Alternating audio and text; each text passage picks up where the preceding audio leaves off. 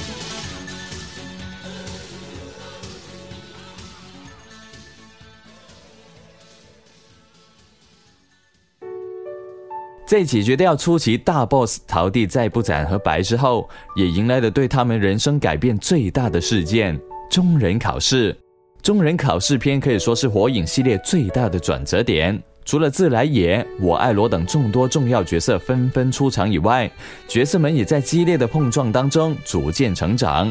将悲伤化为温柔是中人考试篇的经典 OP，在星空卫视的不断重播当中，进入了大多数观众的脑海中。即使迷茫，也要迈步向前。等等的励志歌词和中人考试篇中名人的名台词，这就是我的忍道，同步率是非常的高。名人一拳把当时还是小 boss 的零次打趴的一幕，相信也是无数观众心中最燃的场景之一了吧。さ悲しみを優しさ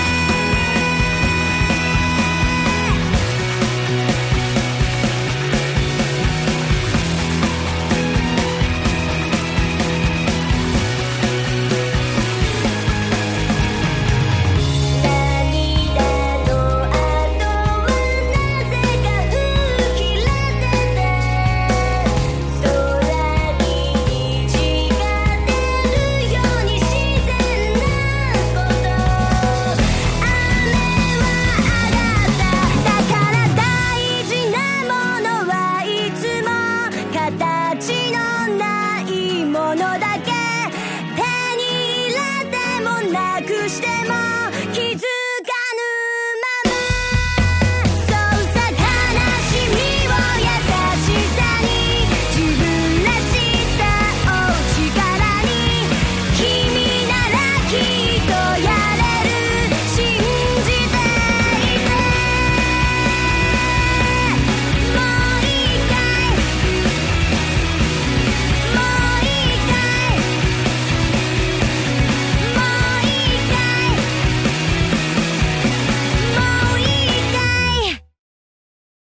接下来和大家分享的《哀与悲》是火影当中比较常见的配乐之一啦。以悠扬的笛声和钢琴声为主。在前期，每当有戏份较重的角色退场，或者是回忆杀的时候，就一定会用上。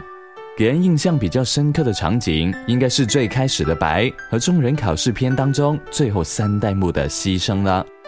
而除了这两位以外，火影当中牺牲的重要角色也不在少数。自来也、林次等人的死亡场景，基本也是哭瞎了一大群的观众，就差没有给作者寄刀片了。那么现在，让我们在这悲沉的音色当中，缅怀剧中牺牲的众人吧。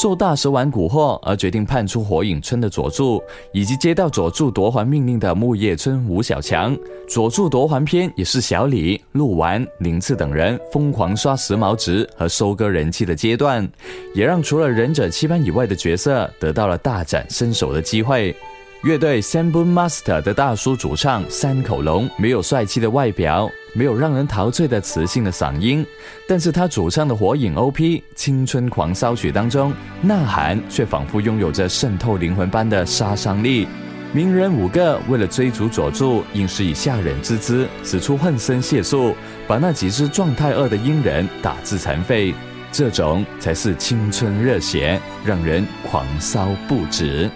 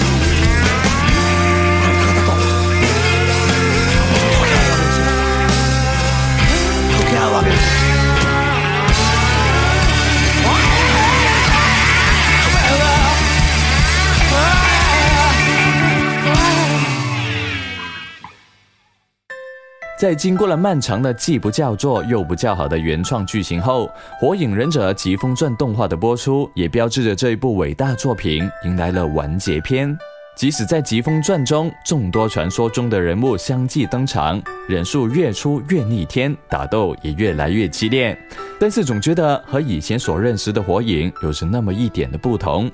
直到最后一首 OP 由无限开关演唱的《赖》出现，随着 OP 画面当中鸣人和佐助从少儿成长为疾风传的形象，各种熟悉的身影闪烁而过的时候，原来火影还是那一个火影，只不过不只是我们成长了，剧中陪伴我们的他们也长大了，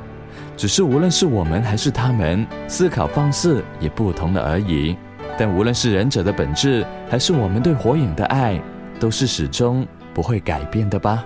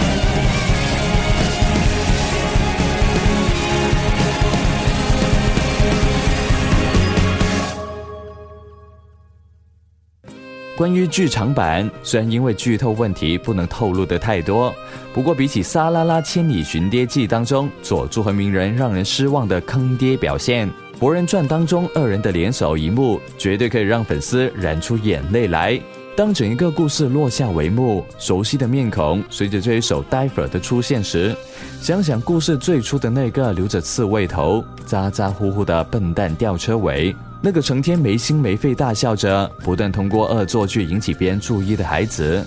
到最后一册单行本封面上那个身披御神袍、留着清爽的短寸、迎风矗立俯瞰整个木叶的七代目火影大人，到现在已经有了美满的家庭、争气的后继人。再听听影院当中那些清晰的抽泣声，你会不会也有一种哭出来的冲动呢？いつだって今だって僕らはちゃんと実を結んで今だって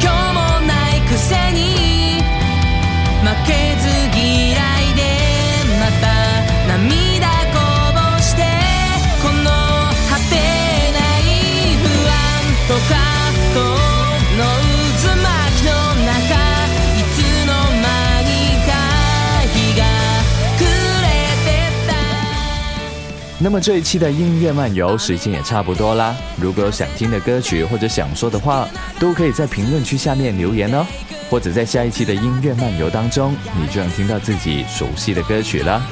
那我们下期节目再见，拜拜。今だって僕らはちゃんと実を結んで